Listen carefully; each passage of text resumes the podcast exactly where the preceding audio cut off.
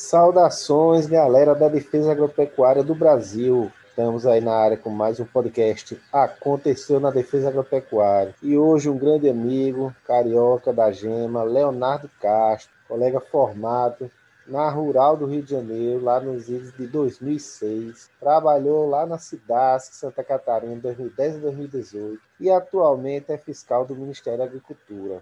Pois é, Léo. E aí, meu querido, tudo tranquilo? Boa noite. E aí, meu grande amigo? Boa noite, que saudade. Prazer muito grande estar falando com você. Pois é, seja bem-vindo ao nosso projeto Aconteceu na Defesa, meu querido. E aí a gente vai buscar essas histórias engraçadas, essas histórias cômicas que acontecem com os colegas na defesa agropecuária, com todo mundo que passa perrengue, né? Então, com você, eu tenho certeza que você já passou muito perrengue, dentro da defesa agropecuária, exercendo seu serviço, seu trabalho. E eu queria que você compartilhasse alguma dessas histórias conosco, comigo e com os ouvintes, para a gente ter uma noção do que já passou com muitos colegas. Alguns vão se identificar, outros vão rir bastante, né? E a gente vai tirar lições disso aí. E depois você vai dizer a lição que ficou para você guardada para o seu serviço, que você utilizou no futuro dentro da defesa agropecuária. Então, Léo, o nome do programa é exatamente. Diga lá, o que aconteceu na defesa? Vamos lá, então, meu amigo. Então, você sabe que é um desafio, né? contar uma história ou outra do que aconteceu, porque é, é, acaba sendo uma coisa fragmentada, porque acontece de tudo, todo dia tem uma historinha, e todo dia acontece uma coisa, e aí você me coloca essa missão aí de, de selecionar duas ou três histórias aí para te contar, para contribuir com o programa, e é bem difícil. Eu fiquei pensando o que, que eu poderia falar. É, eu acho Falou da época cara, da Cidasc, cara. Sim, eu vou falar da Cidasc. É, Cidasc é referência, né? Referência nacional na defesa agropecuária. Cidasc, é, é. poderosa Cidasc.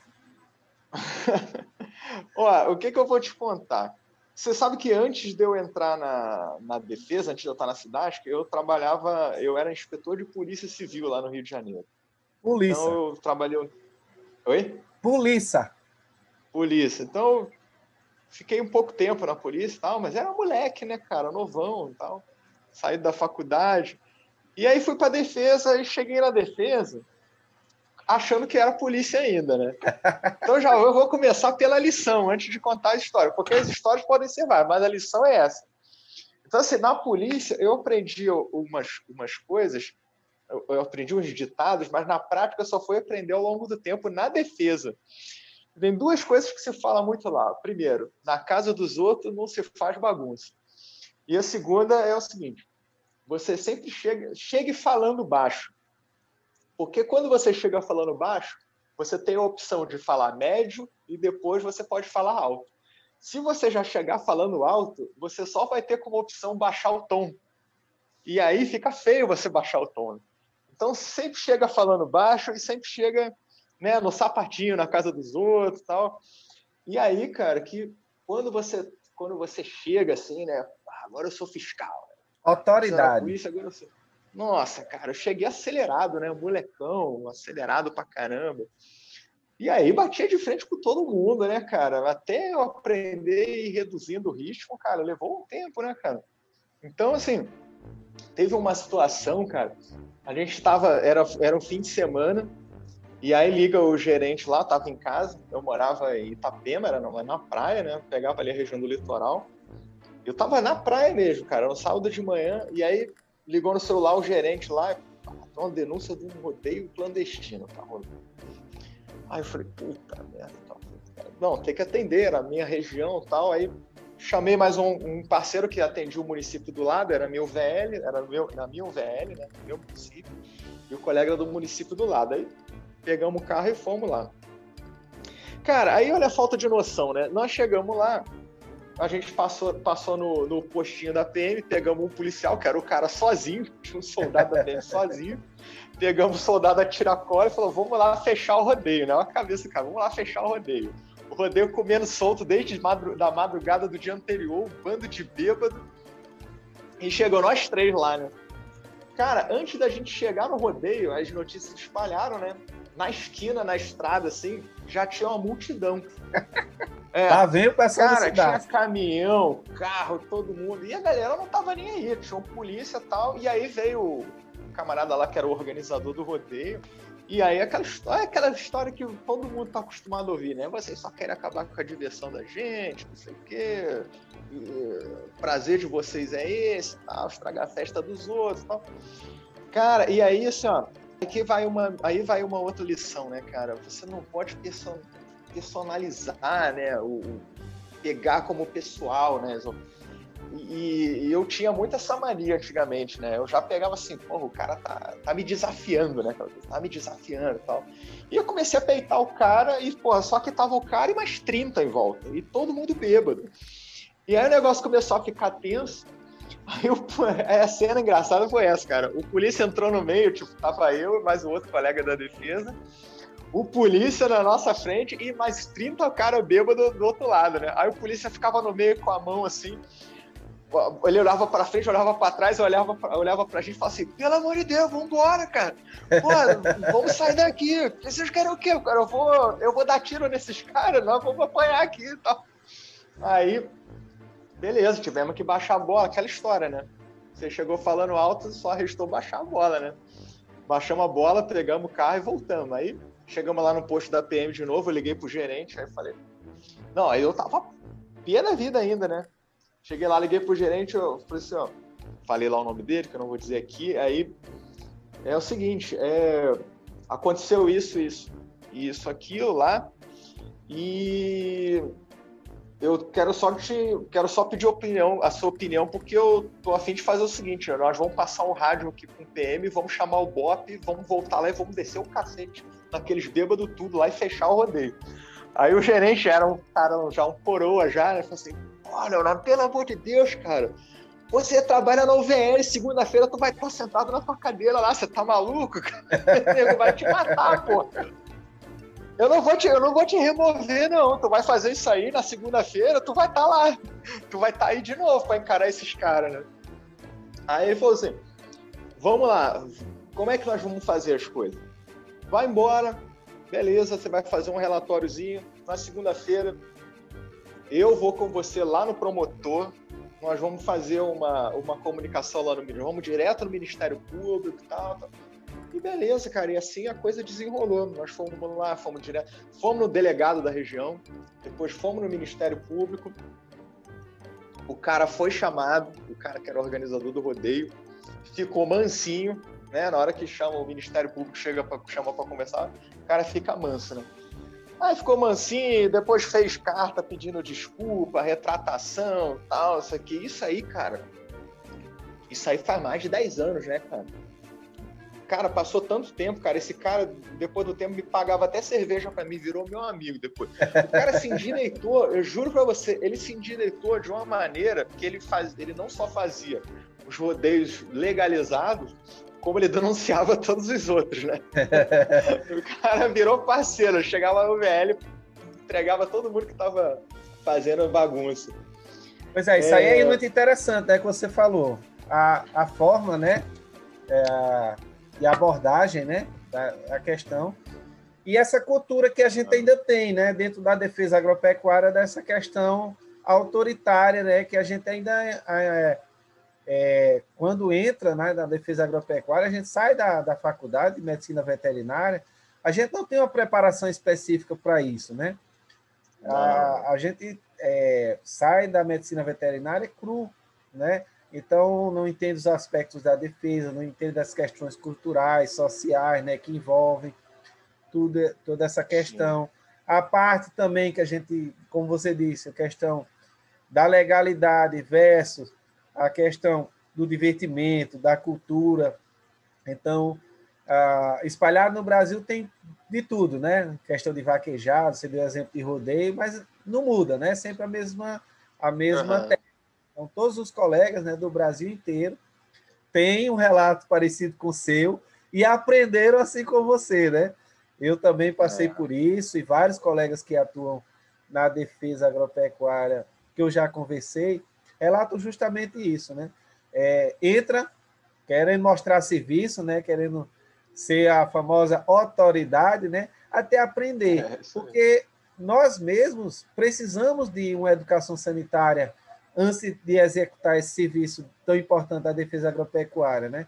Então a gente não recebe essa formação quando entra na defesa agropecuária e vai aprendendo na marra, como você aprendeu, como eu também aprendi, né? Justamente. E não é nessa forma batendo de frente, porque aí é, não vai construir. De um lado nós temos um, é, o motivo do nosso trabalho, né, que é o pecuarista, o criador, a, aquele promotor do evento, aquele que vai fazer uma feira, um dia, uma feira agropecuária, um rodeio, uma vaquejada, né, um, um aras que, que vai importar sêmen, que vai trabalhar, um, um, um né, um, um criatório de suínos, que vai, vai trabalhar ali com a criação de suínos. Então, tem questões culturais, né, que a gente vai aprendendo a trabalhar, infelizmente, na marra, porque a gente fala muito em educação é. sanitária para os outros, né? Mas na defesa agropecuária, o primeiro que devia ser é, aluno da educação sanitária eram os funcionários que iam, os servidores, né? Que iam trabalhar é nessa é área. E a gente vai aprendendo na marra, né? Na marra mesmo. E assim, eu sempre, eu sempre defendi, cara, eu, eu não sei exatamente como deveria ser, mas assim, alguma coisa parecida. É, deveria existir algum tipo de filtro, cara, na seleção do, do candidato a trabalhar com qualquer tipo de fiscalização, para que ele tenha o perfil correto. O que, que eu estou querendo dizer com isso? Para usar o próprio exemplo da polícia. Qualquer, qualquer concurso para qualquer polícia que você faça, você tem o teste psicotécnico. Você vai ser avaliado ali, lógico, você vai manusear uma arma. Tal. Então, assim, eu não estou dizendo que seja isso, eu não sei exatamente o que seja, mas. Até porque a, a é polícia a gente... tem um, passa um bocado de, de, de maluco, né? É, a maioria, sim, então, a maioria é saudável, ver. né? Para você ver, né? Aí... No, o negócio não funciona tão bem assim. Mas o que eu quero dizer é o seguinte: é, a gente tem o um problema da falta de formação, né? É, mas a gente também tem um problema de falta de perfil. Então, assim, a gente. Eu, eu trabalhei com colegas na cidade que eles eram da, das origens do órgão, né? E que hoje, o, assim, esses colegas já estão todos aposentados, né? E quando eles entraram no Estado, eles entraram, por exemplo, num, num órgão que era de fomento, que era de extensão, tá entendendo? E o cara falava, às vezes você tinha que aplicar uma, uma determinada sanção, ou, ou enfim, qualquer ação fiscal ali que você desenvolvia, o cara não, não aguentava, não tinha, não tinha perfil psicológico para aquilo, entendeu? O cara fala, cara, não, não, não foi para isso que eu vim trabalhar aqui, e o cara se negava a fazer. E tu via que o cara estava mal com aquilo, não, uhum. não era, ele não queria. Eu já teve colega que, na época de fazer um auto de infração, começou a chorar, uma colega, entendeu? E então, assim. É, já tem outros não... que entra com sangue nos olhos, né? Querendo meter a caneta. É, então você tem já... tudo. Mas é, é, é, uma, assim, é algo que deveria existir. Eu acho que duas coisas. Primeiro, algum tipo de seleção de perfil, ou pelo menos que ficasse muito claro no edital do concurso, que tipo de atividade você vai desenvolver na tua prática, né? E também o cara, a gente tinha que ter curso de formação, cara. É, é fundamental a complexidade da, das nossas atribuições na defesa agropecuária. É, são, são, é, é muito complexa a nossa atividade. Para você pegar um cara que saiu da faculdade ou simplesmente ali decorou a legislação, passou no concurso e jogar ele na linha de frente ali, para usar o termo que está na moda agora, uhum. é quase uma irresponsabilidade, tá entendendo? Então, é, tá, é, uma coisa que a gente tem que brigar, assim, pro, pro, nos nossos órgãos, né, de, é, que a gente prepare melhor, que receba melhor os colegas que estão entrando no serviço. É, mas eu lembrei de uma outra para contar, é engraçado, essa não foi comigo, mas eu estava junto. E isso foi, foi, engraçado porque já, a gente já tinha alguns anos de cidade, porque o colega que me aprontou essa aí já era um colega antigo já. Santa Catarina tem uma legislação que ela é interessante para quem trabalha com a defesa. O decreto lá que, que regulamenta as atividades de defesa, ele diz, por exemplo, que você pode, eu não lembro exatamente o termo, tá? É, mas basicamente diz que você pode entrar em qualquer lugar que tem animais. Então nós fomos atender uma denúncia de, um, de uma criação de suínos, de uma lavagem, né? E aí nós chegamos lá, tinha, a propriedade estava fechada, tinha cerca, tentamos de tudo, chamava vizinho tal, ninguém sabia, tal, ninguém, não tinha ninguém tal. Aí o colega falou, vou entrar. Aí pulou a cerca e entrou. Foi ele entrar, apareceu o dono da propriedade. Né? Aí veio um, um coroa Mas não veio armado não, né? então, vai vendo. Entrou um senhor, cara, ali uns 70 anos, cara. E aí, é aquele negócio, ele mal entrou, o proprietário veio e e aí já aquele negócio, né? O que, que você tá fazendo aqui? E aí ele, e ele já, já subiu o tom, né? Não, eu vim aqui averiguar uma denúncia e tal, que senhor, eu quero saber. Não, agora eu liberei e falou assim: eu quero ver os seus porcos. Onde é que estão os seus porcos?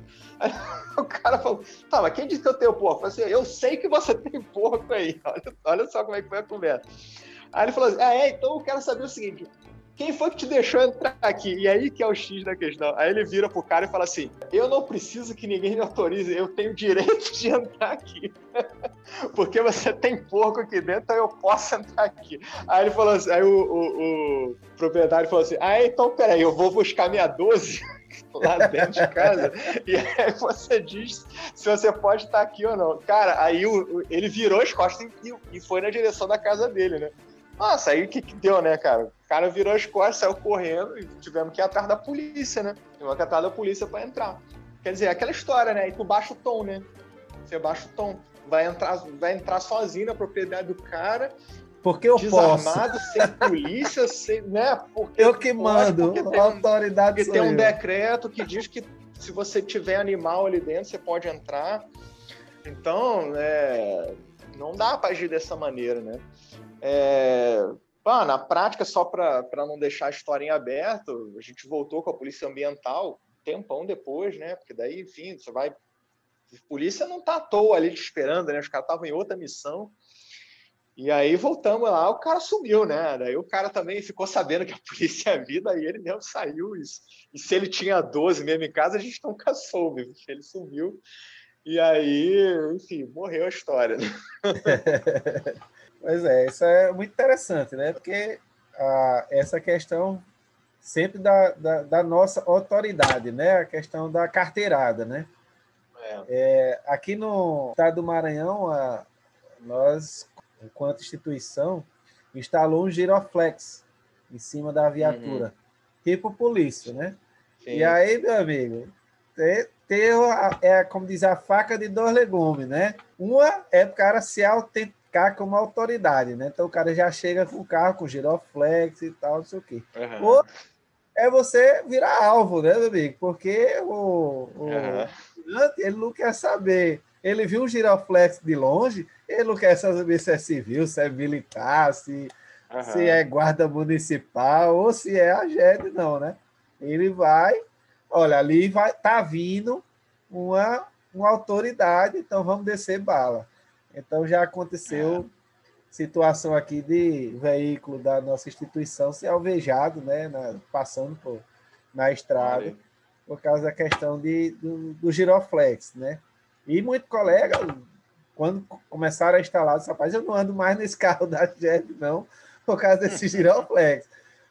na moto mesmo, né, o pessoal, principalmente os técnicos, né, auxiliares, que ia a campo fazer é, vacinação, tudo isso, acaba com medo, né? Rapaz, o cara vê uma moto branca, o adesivo ah. de 2 centímetros no tanque da moto dizendo que é da, da GED. O cara vê de longe um, alguém vindo numa moto com giroflex no meio da zona rural, ele não vai perguntar ah. se, se o cara é da GED, se é da polícia, ele vai, na hora, suspeitar que o cara é da polícia, né? E, e vai para o confronto. Então, essa questão de autoridade, eu posso entrar em qualquer lugar, né? Tu contou, é muito interessante mesmo, porque tem colega que coloca, né, realmente a letra da lei como se fosse uma, uma um, um, decreto divino, né? E autoriza ele a fazer o que quiser. Então, realmente, Léo, essa daí é, é, é, aconteceu na defesa mesmo, né? Tem mais algum aí escondido aí, Léo? Para a gente fechar? Cara, eu vou, eu vou te contar, eu vou te contar um negócio, que agora só para a gente mudar o foco da, da, da autoridade, é, que é o seguinte, eu, é, bom, eu sou carioca, né? E aí fui, fui morar em Santa Catarina de repente, né? Não, sério? Aí, pelo, pelo, pelo sotaque ninguém notou ainda, Léo. Pelo é. sotaque ninguém notou. É mesmo, mas é porque eu perdi muito o sotaque, né? tu que acha?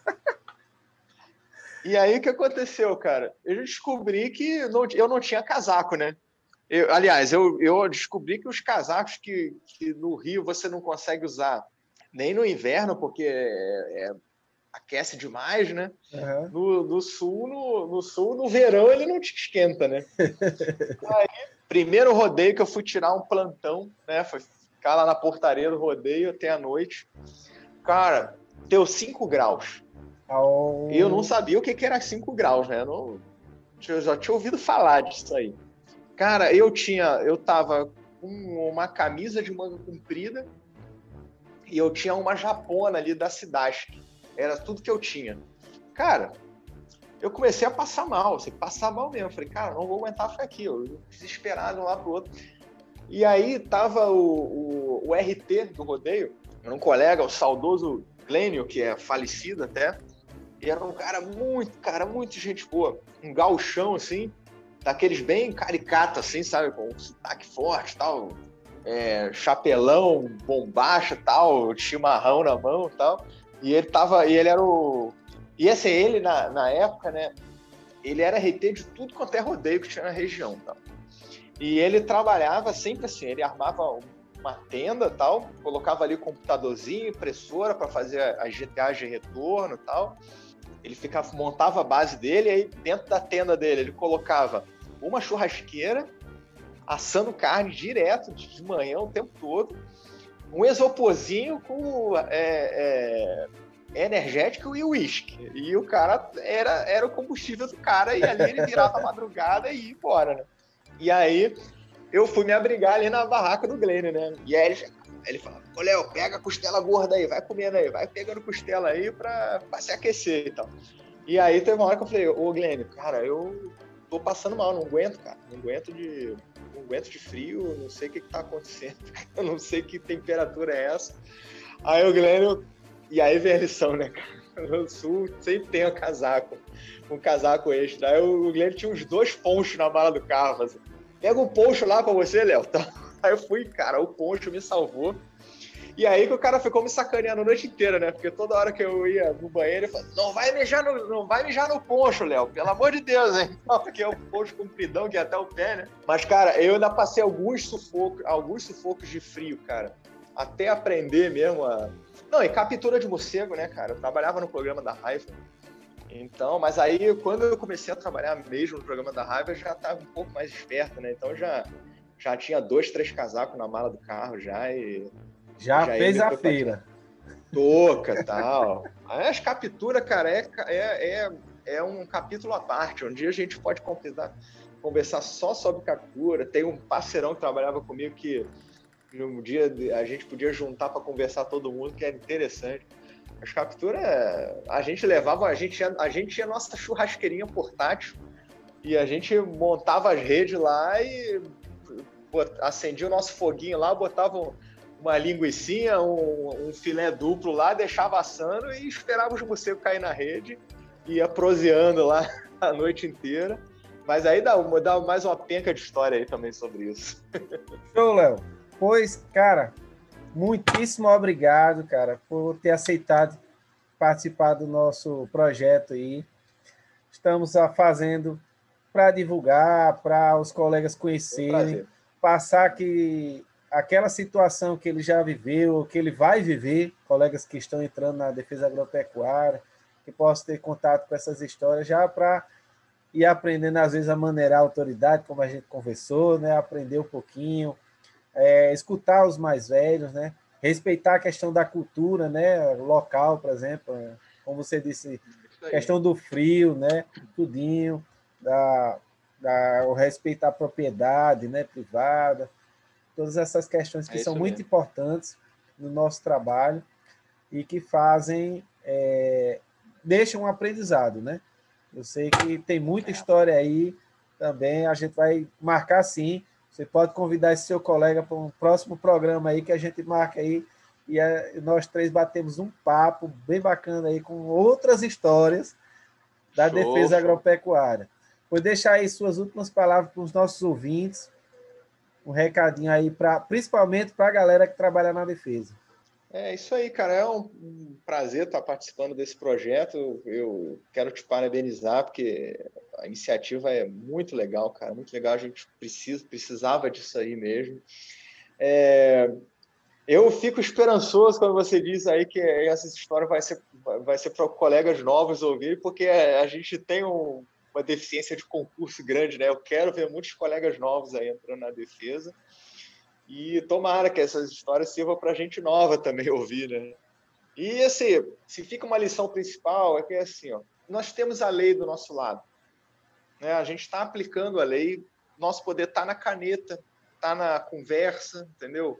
Então, é, não precisa se estressar, não precisa tomar nada com o pessoal. O fiscalizado, ele, ele vai estar tá sempre, quase sempre, é, tomando um prejuízo de alguma forma, seja psicologicamente ou financeiramente. Então, o cara já vai estar tá estressado né, pela, pela situação em si. E tudo que não precisa é mais uma pessoa estressada ainda, um fiscal querendo se, se impor, né, querendo ser machão. Então, assim, muita calma, muita tranquilidade, a coisa começou a esquentar, dá um passo atrás, faz um relatório, vai nas, vai nas autoridades competentes e não se expõe, né, cara? Hoje em dia, cada vez mais o, o mundo está complicado aí, né? O pessoal tá matando os outros à toa, né? Você olhou torto os outros tomando tiro aí no meio da cara. E o importante no nosso trabalho, o, o mais importante do nosso trabalho é voltar, voltar em paz e com saúde para nossa família, né? Então, esse aí é o, esse é o mais importante que fica. Tranquilo, Léo. Pois muito obrigado novamente, agradecemos a sua presença, sua disponibilidade aí conversar conosco. E um grande abraço a todos os nossos ouvintes do podcast Aconteceu na Defesa.